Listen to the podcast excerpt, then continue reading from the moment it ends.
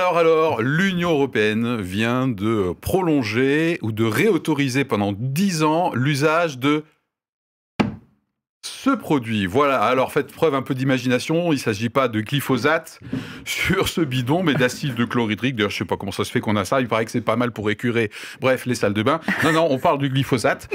Eh bien, vote durant lequel la France s'est abstenu. Alors, n'était pas le seul, le seul pays. Alors, les effets néfastes du glyphosate et l'efficacité de ce produit semblent se télescoper euh, de euh, plein fouet. Alors, certains parlent d'un scandale. Je parle de cette réautorisation. Hein. c'est voilà, c'est pas d'hier. Et d'autres disent, bah oui, mais bon, on n'a pas mieux pour l'instant. Donc, c'est un peu un mal nécessaire. Alors, Hmm, peut-être qu'on se dit là aujourd'hui, ouais, mais les enjeux spirituels, Philippe, euh, sont pas très très euh, évidents sur cet angle aujourd'hui. Alors, relax, c'est vrai, mais attention, mais attention. Ce glyphosate là, hein, qui est réautorisé en Europe et qui, qui fait hurler dans les chaumières, eh bien, c'est un excellent étude, une excellente étude de cas. Bref, un vrai sujet sur lequel, moi croyant, je peux vérifier ma maturité dans la manière de me faire une opinion et de manier les médias. Voilà. Et oui, parce que ce qui euh, apparaît beaucoup dans la presse, on le verra euh, aujourd'hui, eh bien, c'est euh, reniement. La France s'est reniée. Quoi? Le glyphosate, c'était une promesse. Et voilà, ça y est, de nouveau, on se couche devant. Alors, les lobbies, les agriculteurs, le pognon, etc., etc. Bon, bref, en tant que chrétien, euh, pas crétin, faut-il hurler avec les loups? Reniement sur le sujet. Euh, Anita, qu'en penses-tu? Eh ben, je suis partagée. Moi, j'ai une double réaction pour l'instant. Oh. En début d'émission, peut-être qu'à la fin, euh, je, serai un peu plus avancé. Euh, comment ça peut-être? C'est le but fondamental de nos émissions d'avancer. Mais qu'est-ce que tu nous fais là? Eh ben, Peut-être qu'on va le vérifier en vrai. Oh, tu as un doute C'est pas vrai. Oh, coupez, coupez Alors, il y a un côté où j'ai plutôt envie d'être conciliante parce que, au vu des enjeux euh, économiques, alimentaires, européens, européen, euh, technique, etc., je me dis, euh, on pouvait peut-être pas faire mieux et que euh, le fait que la France s'abstienne en termes de vote, ça veut dire bah, on n'est pas complètement d'accord, mais on ne peut pas non plus complètement dire non. Voilà, donc hmm. j'ai d'un côté cette réaction-là. Et puis de l'autre côté, je me. Je, ah, c'est juste un côté, ça, d'accord. Oui, et de l'autre côté, j'ai précisé que j'avais deux réactions. De l'autre côté, je, je, crois que je suis fâchée. parce que je me dis, mais est-ce qu'il n'y a pas eu quand même à ce niveau-là un manque d'anticipation ah. Euh, qui peut révéler que cette promesse de campagne euh, du président Macron ben, n'était peut-être pas une priorité. Alors euh, pourquoi? Parce que sortir l'Europe du glyphosate, forcément, ça s'anticipe. Hein, on est bien d'accord, ce n'est pas quelque chose qui se fait du jour au lendemain. donc pourquoi est-ce qu'il n'y a pas eu un travail préalable? Voilà. Alors on se marre tous les deux parce que c'est un tour de table. Flash et, ben, là, elle vient de faire le développement de l'émission. Pas, pas du tout. Et elle se laisse pas faire en plus. Hein. Non, parce elle se laisse rien dire. Hein. C'est mon flash à moi. Quoi parce que c'est la, oh la, complexité de la pensée humaine. Voilà. Donc je m'interroge sur la conviction d'Emmanuel Macron. Très bien. J'irai jusqu'au bout de mon propos. Alors, ceux qui veulent qu'Anita reste dans l'émission et dans l'équipe, merci de mettre un pouce. ok Tapez 1. tapez 1. Maintenant, on va écouter Philippe. Oui, Philippe, toujours en mode flash. Alors, moi, ce sujet, qu'est-ce qui me fait? C'est ce qu'on appelle euh, en média un sujet marronnier c'est-à-dire un sujet qui ne date pas d'hier, qui revient régulièrement. Il suffit de prendre un peu de recul dans les articles de presse, et je pense que tu vas nous en parler, Benoît, puisque tu fais euh, les faits contexte. Non, c'est toi qui fais les faits contexte. Ouais, tout va bien. Voilà. Donc, euh, ma réponse, euh, non. Non, non, il n'y a pas de reniement. Hein. Le sujet de l'angle, là, c'est pas est-ce que c'est un scandale, est-ce que c'est dangereux. On est assez d'accord pour dire que c'est un produit qui est pas super cool, c'est le moins qu'on puisse dire, d'accord? Non, non, c'est est-ce qu'il y a un reniement? Ma réponse que je vais défendre aujourd'hui, c'est non même si je peux comprendre le sentiment le sentiment de part et d'autre, hein, par exemple les agriculteurs et bien sûr les écologistes, qu'il y a euh, reniement, trahison, euh, renoncement, mais en fait avec une analyse plus factuelle et plus utile, je reste sur non, il n'y a pas de remaniement, et si je dois pendre Macron, pardon pour la censure, c'est pas pour ce sujet-là. Et il est temps de passer à la confession. Benoît. Eh bien, moi, je confesse que je vais d'abord faire mon coup de gueule avant ah. de rentrer dans ce sujet. Oh là là là, ça part en. Alors, en ce moment, quand on fait nos courses, on saute un petit peu tous au plafond quand on voit les prix des fruits et légumes. Ah, L'inflation actuelle n'aidant pas. Ceci dit, économiquement, on arrive à avoir des fruits et légumes moins chers parce qu'ils ne sont pas bio. Ok? Hmm. Parce qu'il faut pas se leurrer. Le bio, ça fait moins de rendement. Donc, à travail égal, ça signifie, ça signifie qu'on en a moins. Et vu que l'agriculteur, il a besoin de vivre un petit peu, bah, le produit doit coûter plus cher. Hmm. Alors, au lieu de maugrer contre l'Europe ou la France d'autoriser ce produit, c'est aussi à toi, consommateur, d'être acteur de la Il a pointé Anita quand même. Hein. Non, non, non, non, non, consommateur qui nous regarde. Et oui, si tu achetais plus de bio et moins de conventionnel, tu augmenterais la demande d'un côté pour la réduire de l'autre. Le marché serait alors déséquilibré et les agriculteurs seraient forcés à abandonner cette saleté. Mais ça coûterait trop cher, donc euh, tu n'y vas pas. Voilà, on en est là. Tapez deux si vous voulez virer Benoît de l'émission, si vous êtes un consommateur qui vous sentez visé et stigmatisé. Mais c'est un peu vrai. Je vais rester tout seul. On hein. veut le beurre, on veut l'argent du beurre. Voilà. Tapez 3 si vous en avez marre que Philippe interrompt les chroniqueurs. Rassurez-vous, rassurez-vous, je me mets là-dedans. Ah. Bon, ceci étant dit, j'ai aussi l'impression d'être gouverné par des girouettes qui ne tiennent pas leurs engagements. Que l'on dise lors d'un vote que l'on s'abstient parce qu'on a besoin de ce type de produit dans certains domaines, mais pas partout, ok. Mais quand on lit dans les médias que le vote de la France a été pour suivre celui de l'Allemagne, de l'Allemagne parce qu'on a besoin d'alliés sur ce sujet, mais mince, on n'a pas d'avis, on se couche. C'est quoi ce pays qui n'a pas de courage? J'ai cru qu'il allait dire autre chose. Hein, on est à l'antenne, c'est bien. Je me suis censuré. Il faut aussi, faut aussi comprendre les agriculteurs qui doivent se battre pour survivre alors qu'ils ont face à eux des, agriculteurs de l'autre côté de l'Europe hmm. qui ont des règles et des quotas différents dans l'utilisation des pesticides, en quantité souvent bien plus élevée de leur côté à eux. Hmm. Euh, et donc, bah, ces agriculteurs euh, de l'autre côté de l'Europe, ils sont capables de fournir les mêmes fruits et légumes beaucoup moins chers. Nos dirigeants n'ont pas l'air de vouloir les protéger, mais tu l'as compris, consommateur. Toi, tu peux le faire. Oh non. ok, c'était la confession.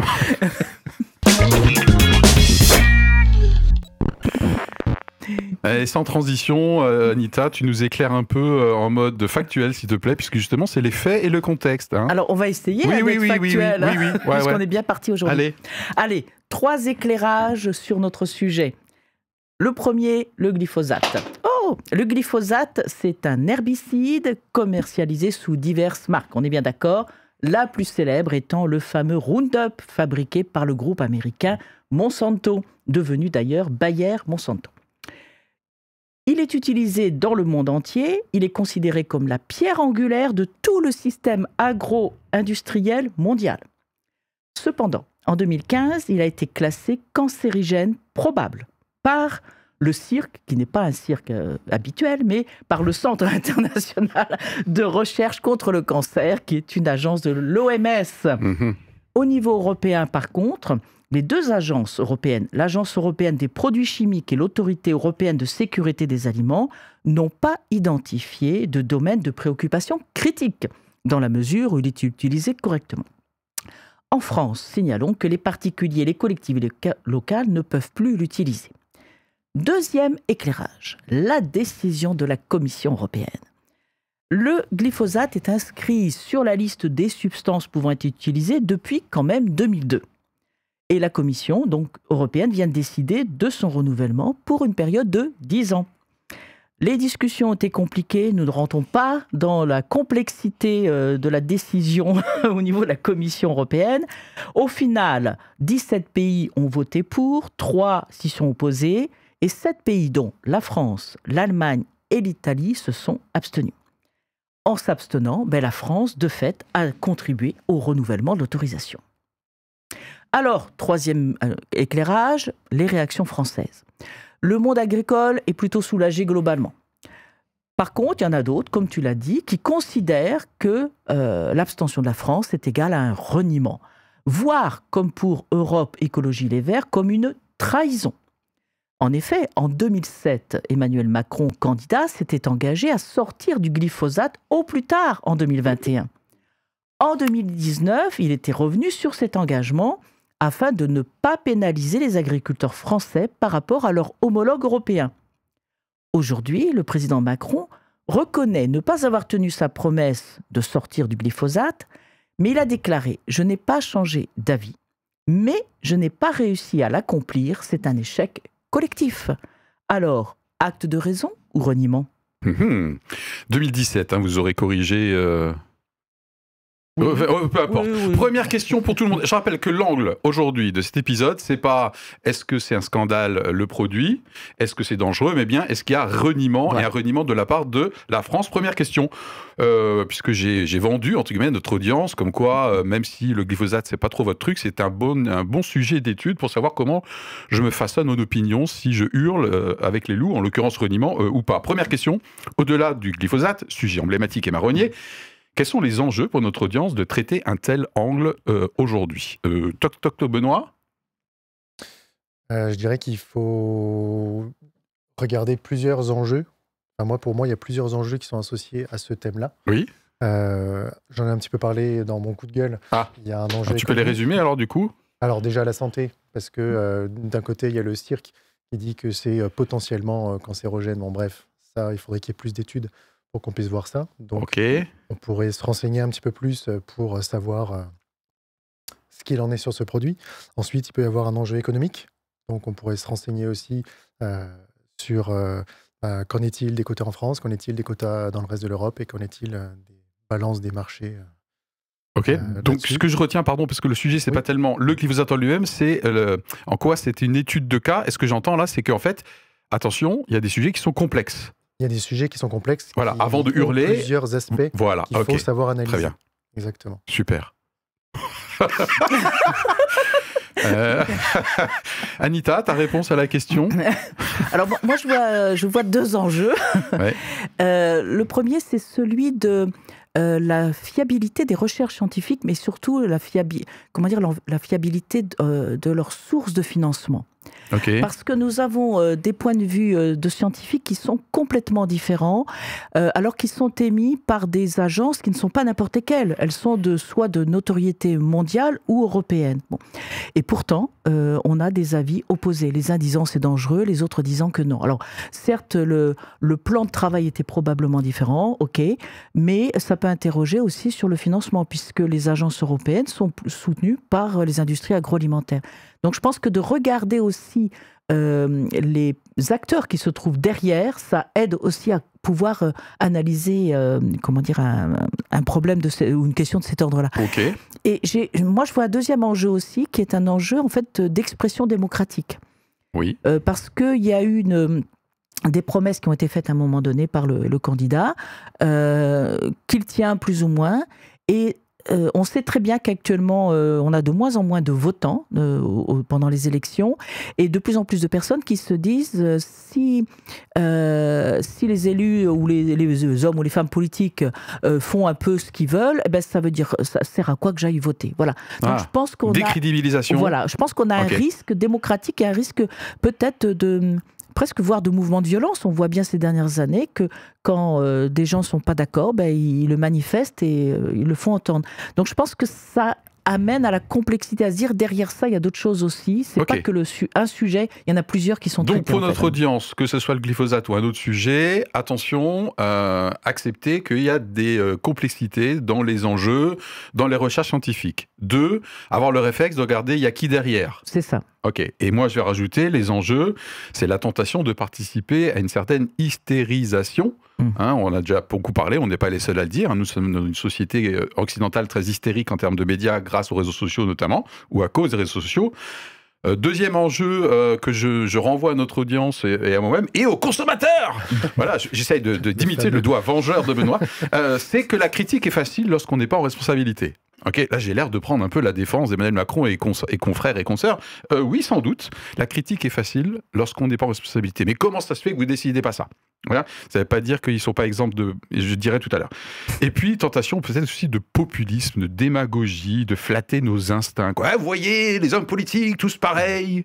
Ils font des promesses pour capter nos voix et ensuite ils les tiennent pas. Ouais, ça fait des vers. Voilà, donc la mauvaise foi.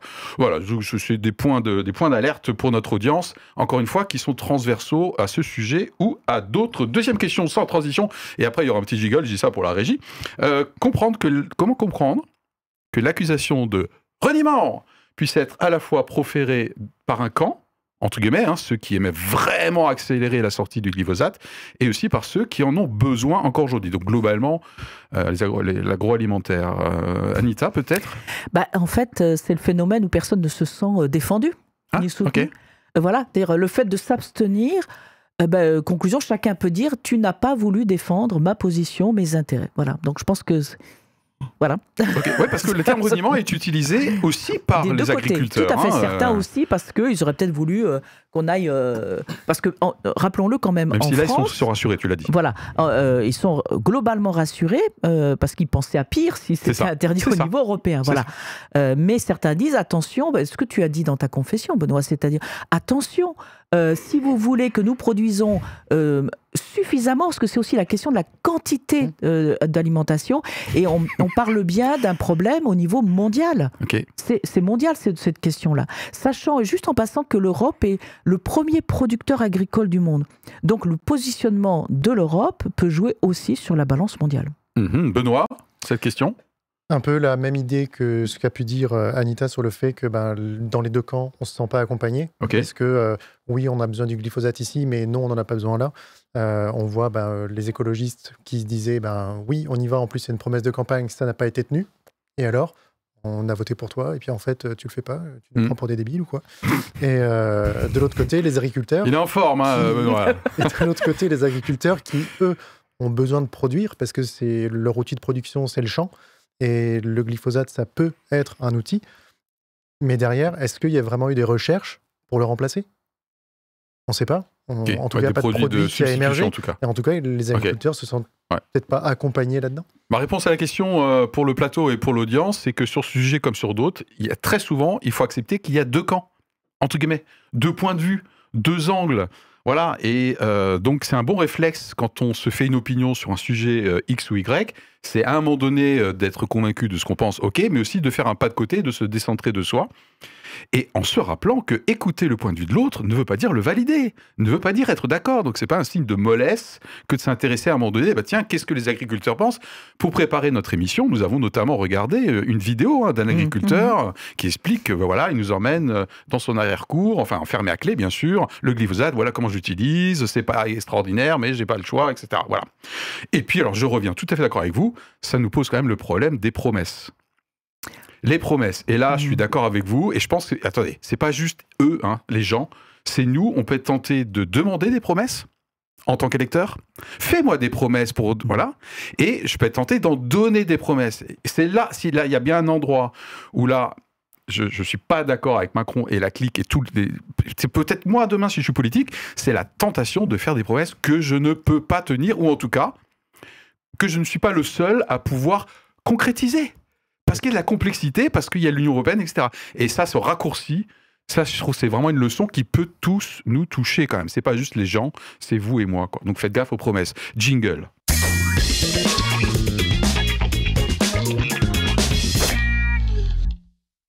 En tant que croyant, en tant que croyant, est-ce que j'ai des clés supplémentaires de compréhension par rapport à l'angle du jour?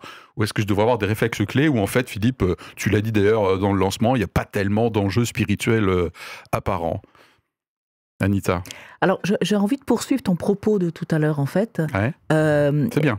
Parce que très bien, là on se tient dans sa Good ligne de conduite là. Anita, prime de Noël déjà. Donc, euh, parce que je me dis, euh, nous-mêmes en tant que chrétiens, on, on, rentre dans cette recherche de qu'est-ce que le candidat nous promet de faire, et donc on est, on rentre dans une vision à court terme.